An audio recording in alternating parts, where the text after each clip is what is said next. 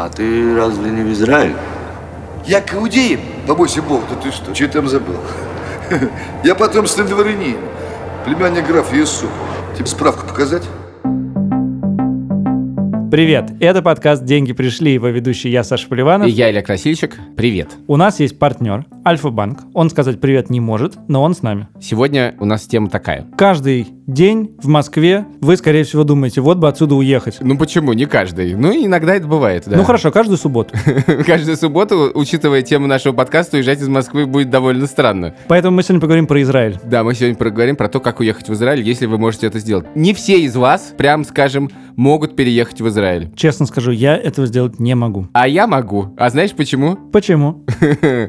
Потому что я могу. Потому что ты еврей, Да, а ты нет. а я нет. Неловко, честно говоря, довольно неловкая ситуация. Честно скажу, что очень часто я попадал в ситуации неловкие из-за того, что я не еврей. В смысле, почему ты попал в неловкие ситуации? В принципе, я обычно должен попадать э, в неловкие ситуации я. Во-первых, Хотя, мне кажется, Потому не что каждый раз, когда вокруг происходят шутки про евреев, они происходят довольно регулярно, я каждый раз думаю, могу ли я ее пошутить или не могу. Нет, не можешь. Очень просто, не можешь. А я могу. Второе. Когда все шутят шутки про евреев, я не знаю, могу ли я смеяться. Если их шутят евреи, то да, можешь. А если их шутят не евреи, то проверь, если рядом евреи, если евреев нет, можешь смеяться. Но никому не рассказывай. Это замечательный выпуск, которым шутить могу только я. Ты что, уже еврей? А кто же я? Меня бабушка еврейка. Справку показать? Все-таки мы до сих пор не рассказали, о чем мы хотим поговорить. А поговорить мы хотим вот о чем. Дело в том, что если у вас есть какие-то зачатки сказать, еврейских корней, то вы можете уехать в Израиль и жить в Израиле, получив израильский паспорт. Мне хотелось бы в этом разобраться. Как люди переезжают в Израиль, как им жить в новой стране, сколько там стоит жизнь, можно ли Очень там выжить, дорого. оставаясь с российской зарплатой, или это совершенно невозможно, и нужно искать работу там, можно ли найти работу в Израиле, нужно ли, чтобы найти работу в Израиле, знать иврит и так далее. Многие, кто уезжает, довольно быстро возвращаются, потому что решают, что все-таки хотят жить в России, но тем не менее такая история случается. Я хотел тебе рассказать одну историю про себя, перед тем, как мы позвоним нашим героям, которые сейчас находятся в городе Тель-Авиве, и рассказать, как я получал этот замечательный паспорт, я его получил. Coming out. А я просто стараюсь не шутить. А ты, а ты просто будешь молчать весь выпуск. Не делай так, пожалуйста, это оскорбительно для меня. Да.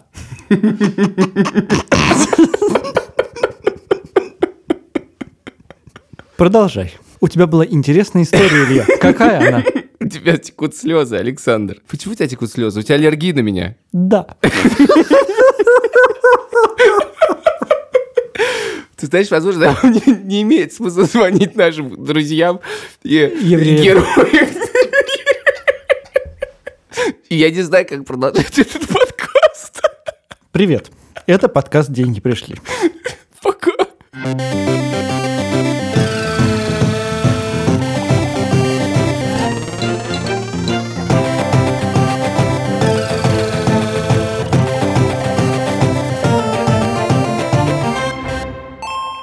Алло. Алло. Привет. Алло. Привет. Слышите нас? Здорово. Да. К сожалению, Илюха запретил мне шутить в этом подкасте, поэтому я просто буду, буду вас слушать.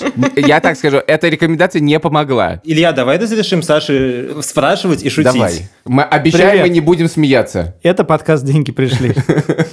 И его ведущий я, Саша Поливанов. Мне сегодня можно шутить и задавать вопросы. Давайте представим наших героев. Меня зовут Дима, мою жену зовут Ася. Мы переехали в Израиль два с половиной года назад. Сначала мы просто сюда приехали по студенческой программе, а через полгода сделали гражданство, и вот два года живем уже здесь как граждане. А, то есть вы гражданство делали в Израиле. Это, кстати, редкий случай. Большинство людей берет, идет в консульство, получает докумажку, на которой написано ручкой слово «ок» из двух букв. Э, С этой бумажкой они получают визу, прилетают в аэропорт, и в аэропорту им сразу дают кучу всего, гражданство, чуть-чуть денег, сим-карту, немножко обнимают, чуть-чуть целуют и отпускают. Мы делали чуть по-другому. Мы наслышаны были разных историй, про как люди сюда приезжают, и в первые две недели им срочно надо снять квартиру, завести счет в банке, сим-карту, ну, короче, куча всего-всего, очень страшно. Мы как бы заранее знали, что мы хотим здесь некоторое время, по крайней мере, пожить, и мы решили сначала поехать на студенческую программу, где ты живешь полгода здесь, не получая еще гражданство, но можешь за эти полгода сделать ну, какие-то там полезные на будущее вещи. Ну, то есть мы, например, завели себе счет в банке, мы искали квартиру полтора месяца, и к концу программы вот нашли ее и получали гражданство уже зная, какую квартиру мы снимаем. Два с половиной года назад, это начало 2017 года. Что вас на это сподвигло? Почему вы решили переехать? Божечки, начинается. Ну, мы решили очень пр- практическим соображением. Мы решили, что нужно получить э, паспорт. Можно ездить в Евросоюз, не платя за визу. Ну и вообще паспорт приятно. Как Ну, бы это был наш говоря. изначальный э, посыл. Честно говоря, мой еще изначальный посыл случился чуть раньше, когда всякая была Украина и так далее. Мне стало как-то грустно. И я подумал, что, может, надо куда-нибудь поехать. А вы сразу поняли, в каком городе вы хотите жить? И регулирует ли программа репатриации город, в котором вы должны жить? Раньше бывало по-разному, как бы в современном мире программы репатриации тебе дают денег, тебе дают некоторые налоговые льготы, в частности, ну вот на квартиру съемную. Дальше ты все сам вертишься. Ты ищешь квартиру, найти квартиру здесь не очень легко. Вот, но никто никак это не регулирует. Насколько это нелегко? Ну, я думаю, настолько же, насколько это нелегко в Москве, если ты ничего не знаешь в Москве. А здесь, расскажите, вы в каком городе живете? Вы в Тель-Авиве живете? В Тель-Авиве мы знали, что мы хотим переезжать в Тель-Авив, ну то есть я знал прям точно. А почему? Почему? Не знаю, потому что я очень люблю Москву, и мне было сложно представить, что я буду жить в каком-то другом городе, кроме как Москва. Но вот Тель-Авив мне понравился настолько, что я решил рискнуть. Ну, я могу тоже сказать, мне кажется, что Тель-Авив это единственный живой по-настоящему город в, в Израиле, и большой город в Израиле, и как бы центр жизни. А Иерусалим это такой музей, в общем, скорее. Да, да, да. Когда мы только приехали, мы жили не в Тель-Авиве, мы жили в Батьяме. Батьям — это такой пригород Тель-Авива, О, я там ближайший. был. Это очень интересный пригород Тель-Авива. Но это Брайтон-Бич, короче. Это прям Это полная аналогия Брайтон-Бич, Брайтон-Бича. Да, на это такой специальный пригород Тель-Авива, где все русские Кафе у Марианны, кафе у Натали. Да-да-да, где кафе Натали или там кафе Жемчужина Баку, э, гастроном Елисеевский, на набережной деды играют в домино, пара Болонь и такие дядечки в трениках с баклажками. Ну, в общем, это такой Брайтон-Бич. Ливанов довольно кивает головой. Мне просто нравится, что, значит, э, кафе Абалонь, азербайджанский кафе, люди, которые играют в домино, ассоциируются у вас с русскими, хотя очевидно, что это какой-то Советский Союз просто представлен весь целиком. Ну да, Это, да, ну это да, такой ну, закостенелый город, которого больше не существует нигде, кроме как в Батьяме. Это такой какой-то участок, где не, не действует время. Не, ну это такая застывшая культура, да, она уехала в 89-90 Да, году, с тех абсолютно. пор не изменилась, такой культуры больше нигде нет, и она вот такая. И эти люди, они для, для Израиля, Да. они русские, а для России они евреи. Это как абсолютно отдельная культура. То же самое происходит Но на в этом при этом да. очень много тепла и доброты. Но жить вы там не стали все-таки. Слушай, ну смотри, важный вопрос и важный нюанс, который надо понять про Израиль. Здесь не ходит по выходным транспорт. Поэтому, ну, если ты живешь в Батьяме, то если у тебя нет машины, то свои выходные ты проводишь в Батьяме. А там, конечно, очень мило, но хочется там иногда, я не знаю, видеться с людьми, которые живут не Ходить в в Батьяме. бар не оболонь. Да, ходить в бар не баллон. Это, пожалуй, самое странное явление в общественном транспорте мира, когда в 6 часов вечера в пятницу он исчезает на территории Израиля, да. И мы, значит, э, пробовали жить общественной жизнью, ходить э, тусоваться в Тель-Авив, но проблема в том, что как бы до Тель-Авива можно даже на велосипеде доехать, как бы он не очень далеко от Батьяма.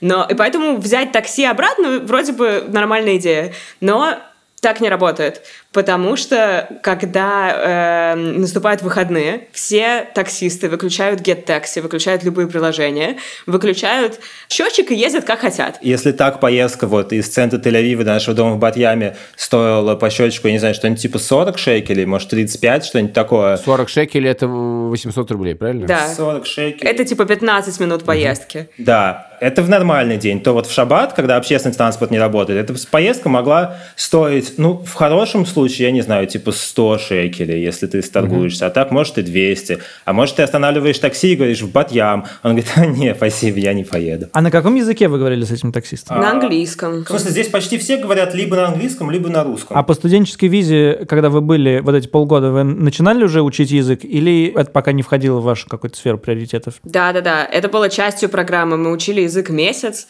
а, ходили в школу. Вообще здесь очень э, развита эта история со школами. Когда ты получаешь гражданство, тебе тоже предлагают бесплатно ходить учить иврит. Вот, и мы ходили, учили иврит.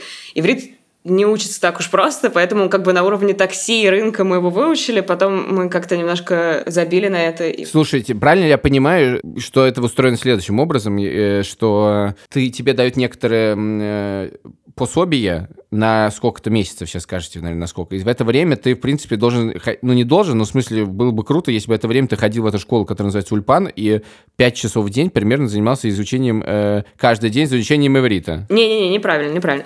А, у тебя есть три года, чтобы стать хорошим человеком и учить иврит. Ты можешь это начать не сразу, ты можешь начать через два года, поэтому это как бы не, не связано с этими деньгами. И дальше у тебя есть количество часов, и ты можешь э, как бы пять часов в день ходить и каждый день учить интенсивно, а можешь их распределить и ходить по вечерам после работы, вообще как угодно с ними поступать. Поэтому на самом деле можно придумать. Ну да, но способы. в некотором роде, да, в принципе, можно получать первые полгода деньги, уча язык, а дальше уже как бы... Подождите, какая работа, Да, если вы да, не знаете да. языка? Ведь наверняка вся работа в Израиле связана с языком. Я умудрилась. Не знаю сама, как мне так повезло найти работу. Искала я работу месяца три, наверное. А за эти три месяца я сходила на одно собеседование. У меня были какие-то безумные фрилансы, которые мне предлагали, но собеседование было одно. И я получила эту работу и работаю в большой компании хай-тек, стартап, все, что очень модно в Израиле и считается очень израильским.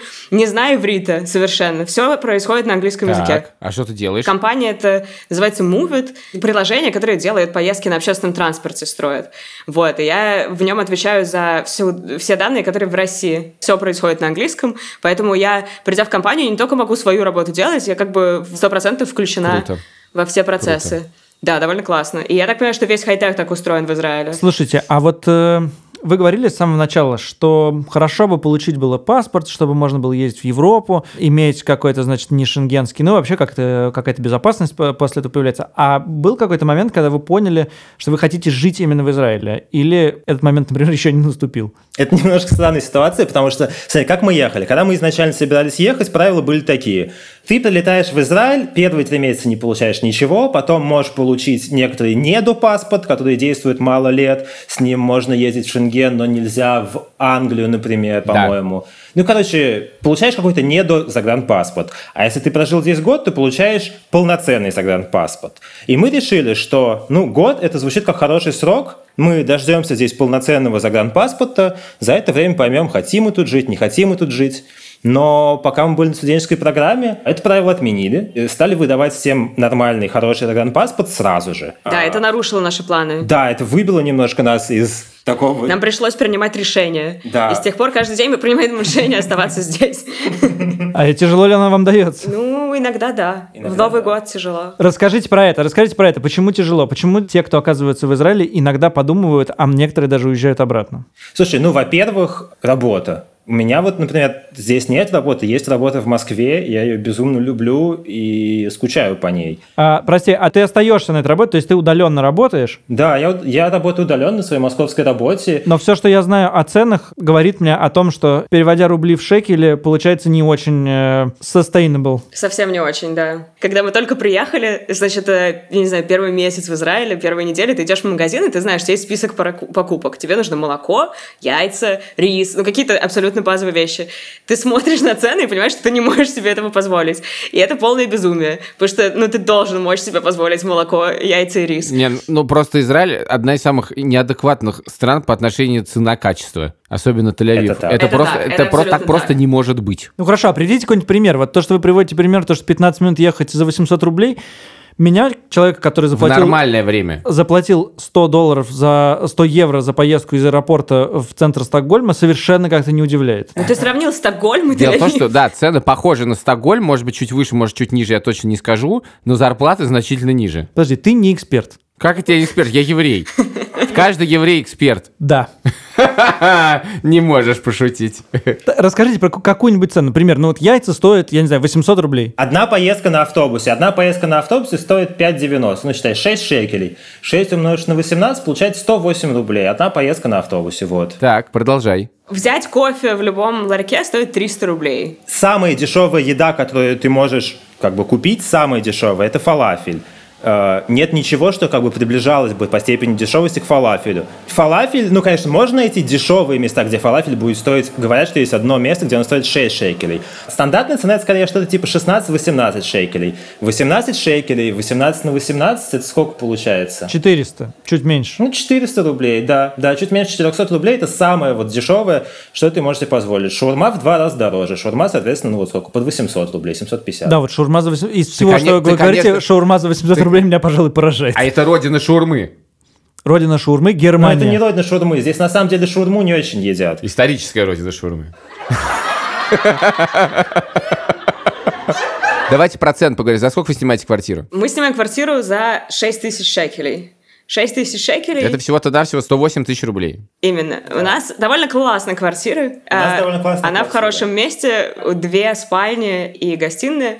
Вот, но тем не менее. В целом это ад. Просто еще надо знать качество тель-авивских квартир, чтобы понимать удивительность этой цены. Именно, именно. Это старая квартира со старой сантехникой. Это еще и просто реально дешевая цена для такой квартиры здесь считается. Да, я хотел просто уточнить, когда вы, люди говорят старые квартиры со старой ста- сантехникой, они не совсем понимают, что это имеется в виду в случае Тель-Авива. Там все отваливается, скорее всего. Ну, у нас не отваливается, но нам очень повезло. Короче, мы искали квартиру полтора месяца. Эти полтора месяца мы пересмотрели много квартир, и в итоге мы нашли хорошую за нормальные деньги. Но, для примера, недавно мы подумали, что неплохо было бы попробовать найти квартиру подешевле. Потому что все-таки 6 это чуть многовато. Классно было бы найти за 5, может быть, не с двумя спальнями, а с одной спальней, но за 5 А где вы живете? В центре живете? В центре, в центре. Мы походили, поискали какое-то время. В общем, за 5000 шекелей ты можешь снять полуподвальную с э, типа трещинами в стенах, без кондиционера. Это 90 тысяч рублей, да? Да, да. Да, 90 тысяч рублей. В общем, Это самый, да, но это правда центр, да. если Понятно. совсем процент, за 90 тысяч рублей ты можешь снять хорошую студию. Что еще входит в список ваших обязательных трат? Помимо этого мы платим налог за квартиру. Это обязательно платит тот, кто снимает а не хозяева. Налог называется арнона. Когда ты получаешь гражданство первый год, тебе дают большую скидку от 70% до 90%, в зависимости от того, там дают очки людям, это все тоже очень сложная система. Э, Если ты беременная женщина-инвалид, тебе больше очков. Замужем, мне кажется, тоже какое-то дополнительное очко. В общем, вся жизнь игра. Поэтому мы платили гораздо меньше. Сейчас мы платим еще 1200 шекелей арнону. Ага, то есть квартира стоит не 6, а 7200. Нет, 6600, 1200 за два, раз в два месяца мы платим, по-моему, да? ведь? 6600. 6600. Ну, всего лишь 130 Да, тысяч 6600. рублей. Хорошо, давайте дальше. Мне все больше и больше нравится жить в Москве. Электричество. В Москве, мне кажется, вообще никто не заботится о том, сколько потребляется электричество. Вообще нет такого а, дискурса. Здесь, например, не принято заводить пылесос в квартире. Как бы в жилых квартирах нет пылесосов, только веники. Вот. Но мы а, жируем и, значит, пылесосим в прохладном помещении. Слушайте, ну мы москвичи. Короче, мы привыкли к некоторому уровню жизни. Мы, ну я, во всяком случае, для себя внутренне решил, что некоторые вещи я как бы не пытаюсь на них сэкономить. Например, на пылесосе. Например, на пылесосе, ну, первое это на кондиционере, потому что первое лето в Израиле мы прожили без кондиционера, у нас в квартире просто не было кондиционера, мы прожили с двумя вентиляторами. Это был ад. Это можно сдохнуть. Это можно сдохнуть. Это правда невыносимо, плюс еще, ну, мы только въехали вот в эту квартиру, которая была чудесная, но в ней надо было сделать некоторый косметический ремонт, потому что все-таки снять за 6 тысяч шекелей квартиру в центре Тель-Авива, в которой не нужно делать ремонт, так нельзя. Поэтому мы делали небольшой косметический ремонт без кондиционера, и в этот момент я принял решение для себя, что на кондиционере мы не экономим, на электричестве мы не экономим. Так сколько вы тратите на В итоге мы платим 300 шекелей в месяц. 300 шекелей в месяц? Это э, добавляет в нашей сумме еще 5000 рублей, и получается 135. Ну, кстати, 5000 рублей это не очень много, я хочу вам сказать. В Москве, мне кажется, да, сейчас похожие цены на Да электричество. ладно. Но подожди, ну когда ты снимаешь квартиру, ты же не платишь за это. Ну, когда как. Александр, ты платишь? Ты можешь пошутить. Саша, я разрешаю тебе, можешь пошутить. Да, Илья, в вашей квартире мне приходится платить за электричество. Видите, я говорю, примерно те же деньги, не волнуйтесь. Но за квартиру он гораздо меньше платит. Так, что дальше? Потребительская корзина. Я могу сказать, сколько у меня уходит денег э, на карманные расходы в месяц. Получается примерно 4000 шекелей. Это если жить, ну так, следить за собой. Это около 70 тысяч. 72 тысячи рублей, да. Так, хорошо. А слушай, а что значит следить за собой? На что ты тратишь эти деньги, если не секрет? В основном это продукты. Больше всего это продукты. Иногда кофе по утрам, но типа не каждое утро. Иногда сходить куда-нибудь поужинать. Кофе но по не- утрам, но не каждое утро. Так, да? Нет, ну Тяжело, кофе в кафе, мне кажется, Ася имеет в виду. Дом ты кофе каждое утро можешь. Хорошо, Дим, а сколько ты тратишь? На самом деле я не могу ответить на этот вопрос. Честно, не могу. Раз на раз не приходится. У меня не фиксированная зарплата, я получаю каждый месяц немножко разные деньги. Я в какой-то момент решил, сколько я буду как бы откладывать, а остальное буду тратить. Но я пооткладывал, пооткладывал, а потом мы купили билеты в Болгарию, в Узбекистан и в Италию. И больше ничего отложенного не осталось. Э, Слушайте, это, это еще одна вещь. В Израиле очень дорого летать. Это неправда.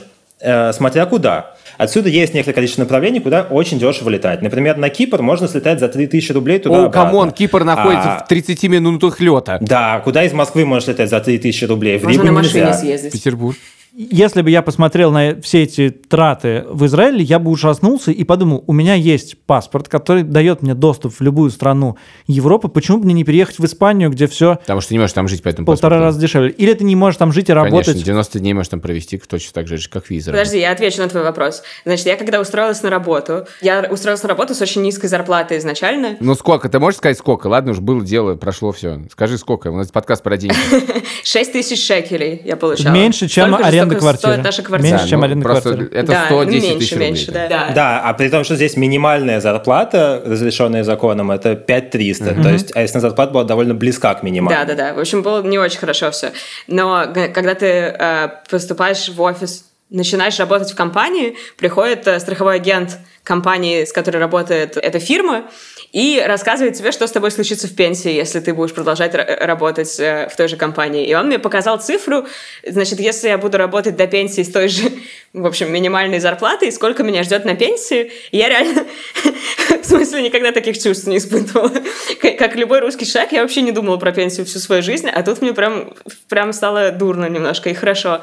И теперь я не хочу уезжать никогда. А что, что он тебе сказал? Что он тебе сказал? Но мне пообещал горы золота. А ему можно верить? Да, я думаю, да. Подожди, ну извини, снимая квартиру за, за 7 тысяч примерно и зарабатывая 6 тысяч, ты не дожила бы до пенсии. Ну, я Факт. тоже работаю. Прости, а ты, кстати, работаешь, ты формально числишься в Израиле безработным и, и получаешь за это какое-то, я не знаю, пособие по безработице, или как это вообще устроено? Слушай, нет, я не стал, я не стал ничего такого делать, предпринимать. Я знаю, что у Израиля с Россией есть какое-то налоговое соглашение, если они захотят, они как бы все узнают обо мне, но я не стал как бы особо думать, как тут можно жухлить или чего. Когда вот мы подавали налоговую декларацию, то я указывал, сколько я ну, заработал денег из России. Как- а какая у Аси зарплата? Это секрет или не секрет? А сейчас у меня зарплата 10 тысяч, А, 180 которая повысится рублей.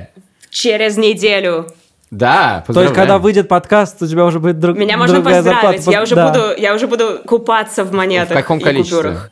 Этого я не могу сказать. А, ладно, то есть хорошо. Это в следующей серии. Когда вы приезжаете в Москву, э, вы приезжаете в Москву же, да? Да, бывает. Реже, чем хотелось бы. Что больше всего вас поражает в Москве? Что можно ездить на такси практически везде? Да. Да, это главное? Такси реально впечатляет. То есть сейчас уже меньше, потому что сейчас как там все выровнялось. И когда вот я был на прошлой неделе в Москве, я все-таки думал каждый раз, ну, все-таки в этот раз на такси или на метро. А когда вот после одного года в Израиле мы приехали в Москву, то, ну, на такси, конечно. Почему Ну и сигареты. С сигаретами вообще, конечно, отдельная история, потому что я курю, и мне привозят сигареты все время гости из Москвы, я их не покупаю здесь никогда. В смысле, покупаю в исключительных случаях. Вот.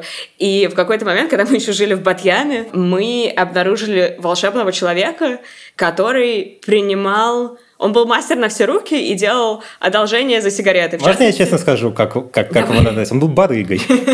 Мы нашли барыгу на все руки. в Батьяме, который э, принимал в качестве оплаты сигареты. Барыга в отъябе, торгующий сигаретами. Ох, как это... Да, в частности, например, парень, с которым мы вместе жили в квартире тогда, купил... Сосед. Сосед наш, да, спасибо. Сосед наш купил за сигареты велосипед себе. За, я не помню, по-моему, полтора, что ли, блока сигарет. М, Хорошая экономика. Да, это, это для всех хорошая экономика, потому что здесь сигареты стоят типа 35 шекелей за пачку. В Москве ты их покупаешь по, я не помню сколько, ну, 10 шекелей за пачку. Барыги у тебя принимают по 25, и тебе приятно, и ему. 25 шекелей это 450 рублей, да. Вы у вас есть друзья с детьми, насколько их жизнь меня... отличается от вашей? Насколько деньги уходят на детей? Значит, в России долгий декретный отпуск, в Израиле короткий декретный отпуск, три месяца. После трех месяцев надо придумывать, что делать. Если ты не выходишь на работу, то у тебя мало денег. Если ты выходишь на работу, тебе надо куда-то девать ребенка. Э, Няни стоит очень дорого. Детский сад бесплатный начинается с трех лет. Вот в этот период между тремя месяцами и три года Э, люди страдают в основном. Ну, то есть в частный детский сад это может стоить, там, не знаю, хоть 4 тысячи шекелей в месяц. Это очень много. 4 тысячи шекелей в месяц – это порядка 70 тысяч рублей, кажется. Да. Э, Мы плохо ознакомлены с темой. Ходят слухи, что э, мамы кооперируются и, значит, выбирают знакомую маму, которая сидит со своим ребенком, она принимает парочку чужих детей, они и, и получает за это какие-то небольшие деньги. Но я думаю, нам предстоит еще это узнать. Да. Но мы пока не знаем, у нас нет детей. Слушайте, а правильно я понимаю, что вот по всему нашему разговору, что ехать э, в Израиль без сбережений, без какого-то мешка денег очень страшно? Сто процентов, да. Да, довольно страшно. Но мы еще не сказали про те деньги, которые тебе дают в начале. Это все-таки чуть-чуть, ну, в смысле, это все-таки довольно-таки помогает. За первые полгода тебе выплачивают 34 с половиной, ну, вот если вот мы женаты, нам на пару выплатили 34 с половиной тысяч Это шекелей. за все полгода. За полгода. За все полгода. То есть это... 620 тысяч рублей. Да. Да. Они разбиваются на 6 месяцев, на 6 выплат. Ну, то есть по 100 тысяч в Что-то год, такое. в в месяц. 100 тысяч в месяц. Ну и дальше тебе еще продолжают доплачивать э, по несколько сотен шекелей э, на протяжении нескольких лет, типа на съем квартиры, не очень понятно, Но это не помогает никогда. что ты можешь на деньги снять, но это все равно Но, в приятно. принципе, никто не предлагает тебе жить в центре. Тель-Авива, с другой стороны. Это тоже правда. И ну, мы тоже это не сказали, а цены все-таки сильно различаются в Тель-Авиве и не в Тель-Авиве. То есть за те деньги, за которые ты в Тель-Авиве можешь э, снять только студию в полуподвале, в недалеком пригороде ты можешь снять трехкомнатную квартиру. Это так. Слушайте, мы очень много говорили про сложное и тяжелое в Тель-Авиве, а что хорошего-то? Зачем вы там живете? Ну, помимо пенсии. Ну, здесь довольно приятно, чего. В смысле, здесь довольно приятно, здесь довольно спокойно. Здесь, Но ну, Израиль не очень ассоциируется со спокойствием, прямо Ну, скажем. я тебе хочу сказать, что Израиль не ассоциирует спокойствие со стороны. Я очень хорошо помню момент, когда были... Извините, что я, э, у меня тоже есть история про Израиль. А ты просто решил сам задавать вопросы и сам на них отвечать. Да, потому что мы, евреи, так делаем, и если тебе что-то не нравится, ты, вы, ты выскажись. Хорошо. Мне кажется, ты passive-aggressive. Так вот, был момент, когда все ждали какой-то газовой атаки со стороны Сирии, и в Москве все звонили, говорят, что да как, а в Израиле обсуждали, что вот где-то там есть очередь за противогазами, но как-то лень ней стоять, поэтому, ну, ну это все нафиг. Поэтому как все это не очень... Там замечательно, я однажды- ехал с э, таксистом, э, который говорил, что я живу в городе Ашкелоне, замечательный город такой, очень все хорошо, все нравится, единственная проблема, только бомбоубежище находится не в доме, а через дорогу, поэтому когда тревога, приходится бегать через дорогу. Слушайте, но это не совсем так. Это тоже очень большая разница между Тель-Авивом и некоторыми другими городами. Если ты живешь на юге Израиля, в том же Ашкелоне, то это вообще правда проблема. Там люди, которые живут в городе Сдерот, их бомбят ну, сколько-то раз в год. Это довольно так себе. В Тель-Авиве за много-много-много лет последних один раз недалеко от Тель-Авива упала ракета. Все, честно говоря, я в Тель-Авиве себя гораздо спокойнее чувствую, чем в Москве. В смысле, в Москве я иду по улице, и каждый раз, когда я вижу мента, мне не по себе. В Тель-Авиве, когда я вижу мента, я не думаю о том, что я вижу мента. Но теперь на самокате, когда едешь и видишь мента, будешь думать. Почему? Это правда, я езжу на самокате без шлема.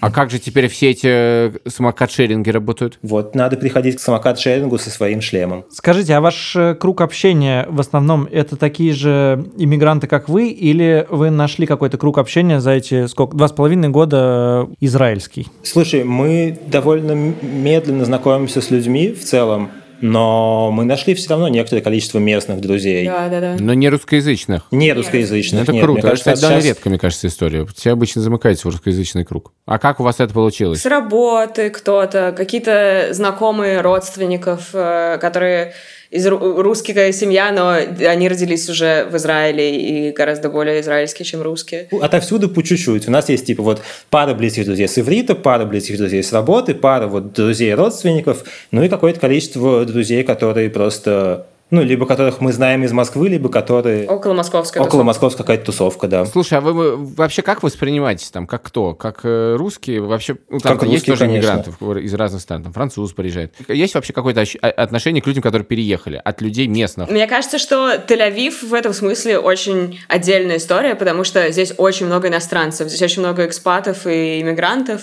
отовсюду очень много иностранной речи на улицах, поэтому вообще никто не удивляется в виде иностранца, и как ну, ты не чувствуешь конкретно к тебе какого-то особенного отношения, как к русскому или как к приезжему, вообще Да, это правда, в абсолютно. Тель-Авиве не чувствуешь. Вот. Но я могу сказать, что с одной стороны есть такое, что правда, если ты говоришь, что вот я недавно эмигрировал в страну, потому что я еврей, то тебе все рады. С другой стороны, ну, как нам рассказывают люди, которые здесь подольше пожили, бывает такое, что к русским относятся как-то так, немножко свысока. Да, но С мне кажется, это стороны- скорее уже прошлое поколение. Сейчас уже как-то Да. это все проще. Черт знает. Не знаю, ничего не могу сказать. Мы ни с каким не сталкивались с особым отношением. Ни особенно хорошим, ни особенно плохим, в общем, никаким. Да. Но мы в Тель-Авиве живем. Я знаю нескольких людей, которые не переехали в Израиль, хотя э, имели возможность в связи с тем, что нужно было на каком-то собеседовании говорить про, про вопросы веры. Не то, что отказываться от православия, а каким-то образом не упоминать его или не прямую говорить. Э, Я могу сказать, как это устроено. Когда ты подаешь документы на гражданство, в анкете есть вопрос. Ваша религия. Если ты, ну, по закону о репатриации, если ты пишешь в этой графе там, ислам, христианство, буддизм, что угодно, то ты лишаешься права на репатриацию, потому что ты сменил религию. Если ты пишешь иудей, ты можешь э, эмигрировать. Если ты пишешь «я не религиозен», ты тоже можешь эмигрировать. Поскольку ни я, ни Ася не религиозные, то для нас это не было никаким вообще... Да, но для нас, но мы тоже знаем довольно много людей, которые из-за этого не думают про переезд. Это вопрос, мне кажется, который каждый человек сам с собой решает больше, чем с, с тетей в офисе. Нет, для меня это вопрос э, еще и того, сталкиваетесь ли вы с какой-то религиозной жизнью в Израиле, потому что, ну, кроме, кроме того, что не ездят автобусы, есть ли еще что-то, что влияет на вашу жизнь э, с этой точки зрения? Сейчас расскажем. Очень грустно в Израиле встречать Новый год. Потому что Новый год нет такого как бы государственного праздника. Ты видишь в Инстаграме фотки, какие все в Москве счастливые, бенгальские огни, снег и так далее, а здесь это рабочий день. И ты выходишь в 7 утра, и всем вообще плевать. Слава богу, ненавижу. Это очень грустно, это реально расстраивает. Вот в эти моменты хочется вернуться домой. В прошлом году мы уехали в пустыню на Новый год, чтобы не видеть э, этих уставших рож, и было гораздо-гораздо лучше. Да, это правда. Вот. Но в первый год, когда мы сюда приехали, мы решили устроить себе небольшой Новый год. Мы поехали на север Израиля и купили там в питомнике елку большую, привязали ее к крыше машины, привезли в Тель-Авив, значит, выгрузили, Ась поехала парковаться, я стоял с елкой у входа в подъезд, потому что, значит, один ее не мог затащить. Ну, меня обругали. Меня какая-то бабка, проходящая мимо, обругала, что, что это за христианские привычки, вали в свою христианскую страну, зачем ты сюда приехал и все такое. Но это, Ого. это важный момент, это было не в Тель-Авиве. Это а, это было в в Тель-Авиве. Тель-Авиве. Неожиданно. Да. Ничего себе. Да, мы... Возмутительно. Ну, в целом, когда мы здесь кому-то это рассказываем, то все скорее удивляются. Это скорее не показательная история, я так думаю. Но история. Но история, она с нами случилась. Вот, а в целом про религию к этому немножко другое отношение. Во-первых, это страна, где религиозная партия всегда как бы есть во власти. Из-за этого много какие штуки проходят только через религию. Например, вот не должен транспорт работать в субботу. Или, например, самая важная тема, про которую здесь все говорят, это свадьба. Мы, к счастью, женились в России еще до переезда. Слава богу. Слава богу. Слава богу. Слава богу. Вот. Какому? А, а, Здесь все свадьбы должны быть только религиозные. То есть, если ты еврей, ты женишься в равенате. Если ты христианин, то в церкви. Если мусульманин, то в мечети. Если ты не иудей, не христианин и не мусульманин, то ты либо заключаешь гражданский брак, либо ты летишь на Кипр, женишься там и приезжаешь сюда, и здесь твой брак признают. И это же касается, если вы из разных религий. Или, например, э, гей-свадьбы. Здесь ну, нельзя пожениться, если вы геи, но если вы полетели на Кипр или там в Чехию, поженились там, приехали сюда, то ваш брак признают. Но, то есть, вот, например, мы с Асей не смогли бы здесь пожениться, потому что... Потому что я еврейка по папе, а значит, э, недостаточно еврейка. А Дима еврей по маме, то есть э, как надо еврей, и мы не пара. Да, Да, ну, короче, есть странности, скажем так, в государстве. Есть странности. Очень много странных правил, да. Вот, но еще про свадьбу интересно с точки зрения денег тоже поговорить, потому что мы были на нескольких свадьбах, это очень интересно. Минимальное количество гостей — это 300 человек. 300 человек — это такая, ну, не очень классная свадьба. Вот, мы были на максимально, было на 700 человек. 700. Соответственно, когда... Ну, и это такая огромная Мать машина божья. по отмыванию праздничных денег, потому что я- ты как бы не можешь не позвать 300 человек, потому что твоя мама позовет парикмахера, а твой папа позовет э, своего начальника и всю его семью, и если он это не сделает, то это неправильно. Всех с работы обязательно тоже пригласят на свадьбу, в общем, это все накапливается. И чтобы всех этих людей куда-то впихнуть, тебе нужно... Ты не можешь просто в ресторан пойти, да, и снять там комнату. Тебе нужно поехать в специальное свадебное место и заплатить за него огромные деньги. А дальше ты платишь все-все-все, будет при этом месте, все декораторы, все диджеи, все будут э, прикормлены и супер дорогие. Платья свадебные здесь не покупают, их только берут в аренду, потому что никто не может себе позволить такую роскошь покупать эти, эти платья. Ну, в целом разумно. Что с ним делать-то потом? Это Э, правда. Это так, это так. Вот, а дальше эти деньги нужно как-то окупать, потому что ни у кого нет этих денег, все это делается, естественно, в залог и в кредит и так далее. Поэтому каждый гость, который приходит на свадьбу, обязан заплатить некоторую сумму денег.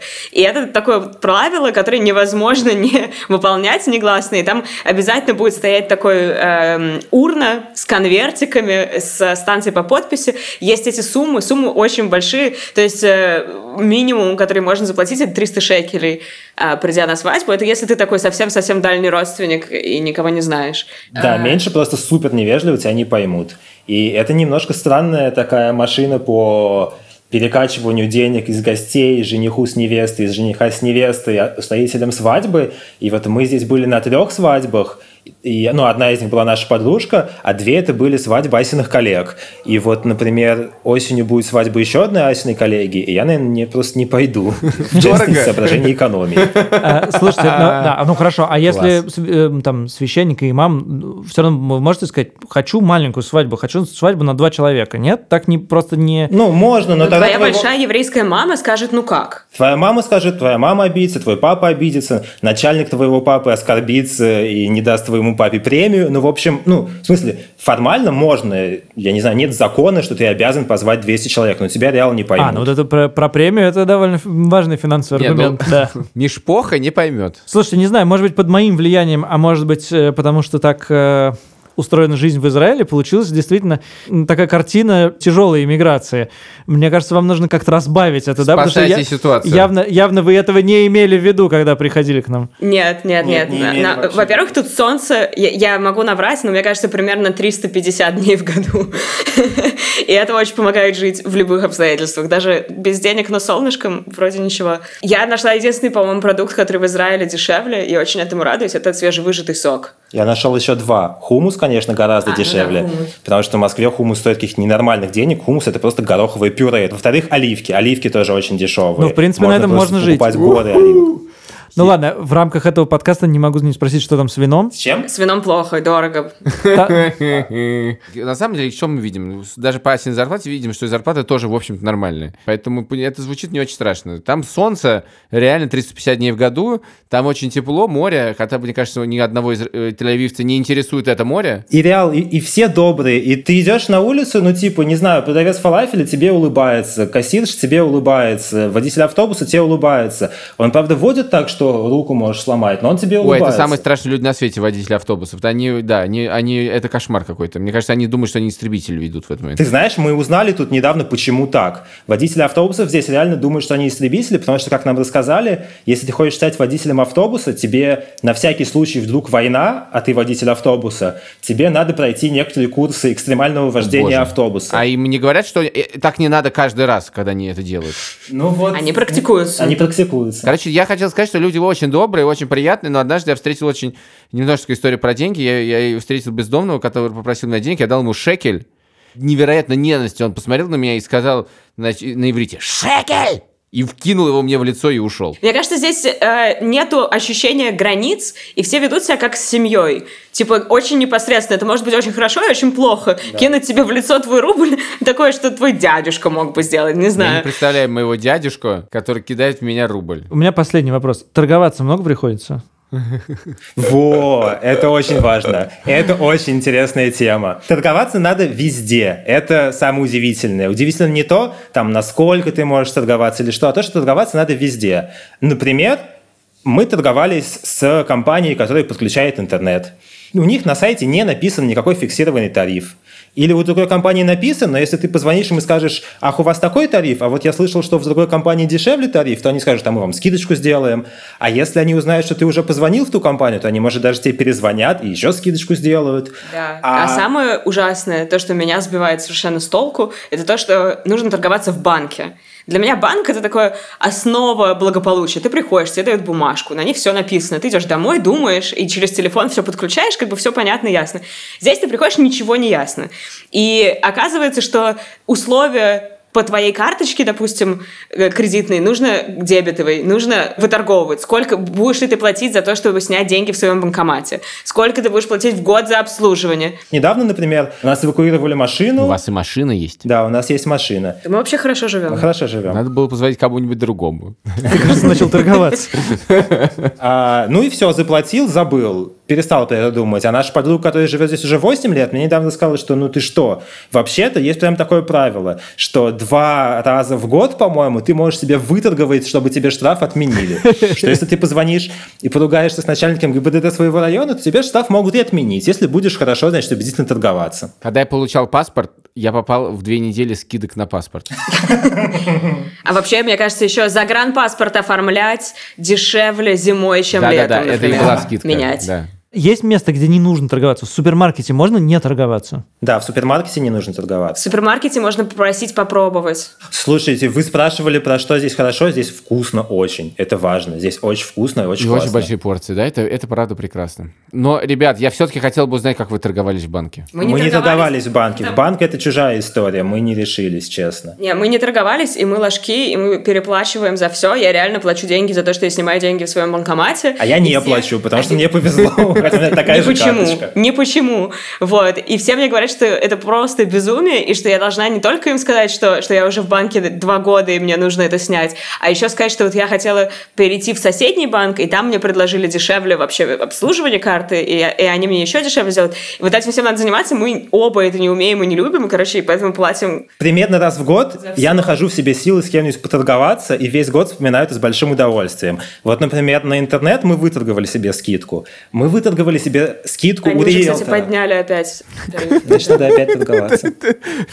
Как-то вы, ребят, не У очень. риэлтора, когда мы искали квартиру, мы хотели снять без посредника, понятно, чтобы не переплачивать, но такая хорошая квартира была одна, и она была с посредником.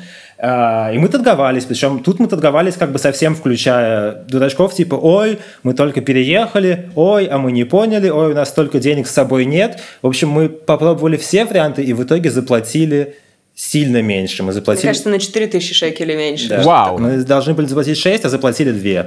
Слушайте, Молодцы. здорово. Отбили интернет на пару лет. Да, но это вот я вспоминаю, эта история, как бы она... Когда я ругаю себя за то, что я не сторговался в банке или на рынке, я говорю себе, ну вот зато два года назад я сторговался с риэлтором, я молодец. Это, э, Илья, к нашей общей истории про то, что деньги ничего не значат, в смысле, что они не являются мерой себестоимости чего-то, потому что можно заплатить за одну и ту же усл- услугу даже в рамках одного государства в одном городе и в одном в конкретный день, одни и те же деньги, два человека будут платить Да, разные деньги пони- за одно и то Да, же это- буквально. Это, правда. Это правда. А еще, кстати, вот это про торговлю и про то, что деньги ничего не стоят, мы нашли на рынке самые вкусные финики на всем рынке. Первый раз, когда я их там купил, они стоили 70 шекелей за килограмм. Это дорого. Но они были такие вкусные, что я купил, я поговорил с продавцом, мне они очень понравились. Сейчас, когда я прихожу к этому продавцу, он меня узнает, и те же самые-самые вкусные на рынке финики стоят 35 шекелей за Три- килограмм. Нормально. Два Вот раза. так.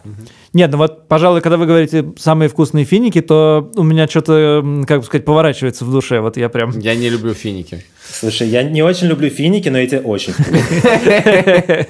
Слушайте, так захотелось к вам. В начале декабря приезжать из Москвы, особенно и там так, о, да, ну погода это, конечно, просто, это просто, это просто меняет все. Солнце и тепло. И этого достаточно. И этого достаточно. И за это можно и заплатить. Э, Спасибо вам большое. Да, Саша заготовил, кажется, много Не шуток. Мне придется сейчас их выслушать. Всего хорошего. Спасибо вам. До встречи.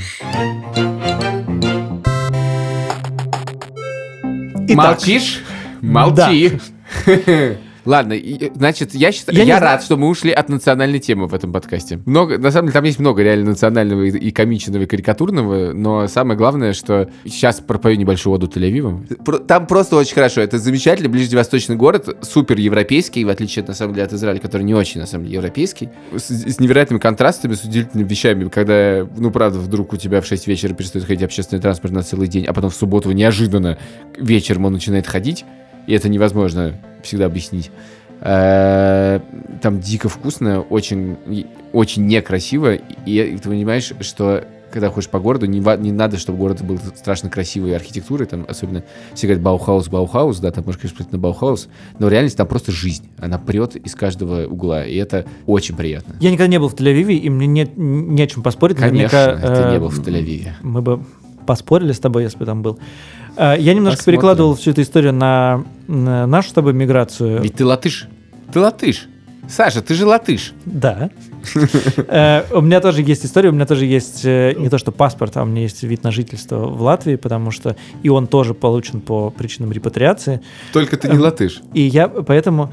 Жук. Там никто тебя не обнимает. И слава богу, мы сейчас говоря. Никто не дает тебе 1200 шекелей. Никто ничего не делает для того, чтобы ты получил вид на жительство о репатриации. Чудовищная погода.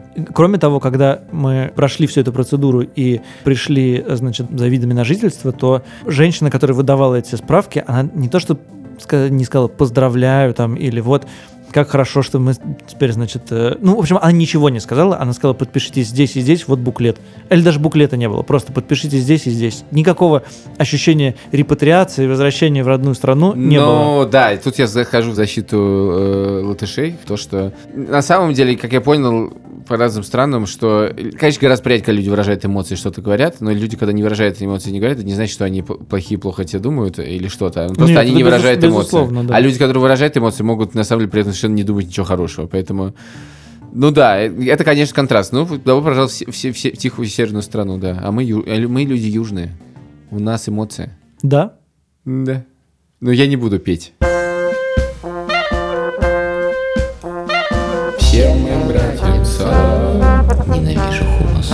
Всем моим братьям шалом. Гадость.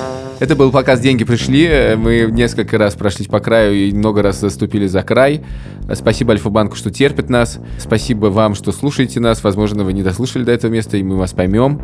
Э, Пишите нам, пожалуйста, письма на адрес деньги собака пришли.ми. Ставьте нам оценки в приложении Apple Podcast. Я не дам тебе сказать ни слова. Саша, кажется, это дальше. Спасибо большое нашему продюсеру Лизе Калитейской, нашему звукорежиссеру Леше Зеленскому, маме, папе, бабушке, дедушке, израильским дяде, тете, братьям, сестрам. И, Пожалуйста, останови меня немедленно. Я не знаю, зачем я это делаю. Останови Чтобы меня, читатели, пожалуйста. э, чтобы наши слушатели... Читатели, опять ты слушаешь, сколько мы уже третий год записываем подкаст, а ты все слушаешь, путаешь читателей и слушателей. Чтобы наши слушатели подумали, что у нас рекламный контракт с Альфа-банком, который нам платит за количество слов сказанных. Все? Не знаю. Еще посидим? Попоем? Давай нашу. Нет, пожалуй, все. Давай я, я- я вообще надеялся, что уже минут 20 назад отключили микрофон. и мы Нет, просто мы так уже сидим. записываемся полтора часа, времени 20, без 20 10 вечера. Отличная московская ночь на дворе. Нет, слушай, правда, надо заканчивать какой-то ужас. Спасибо. Пойдем поедим хумусу. Пока. Это последняя моя шутка, но ты поступаешь абсолютно по-еврейски. Сначала ты заявил историю, потом сказал, что она очень смешная, и ты не можешь ее рассказать, а потом не будешь ее рассказывать. Александр, а почему это по-еврейски? Вырежем. Нет, нет, уточни, уточни, я не хочу ничего вырезать. Вырежем. Кого вырежем? Ты поступил иррационально. И... Что и? И... Да. Пауза.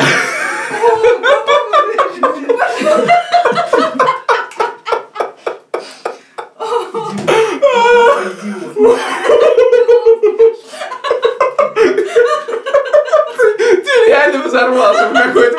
Ты надувался, надувался и взорвался. Господи, ты весь мокрый. Как же...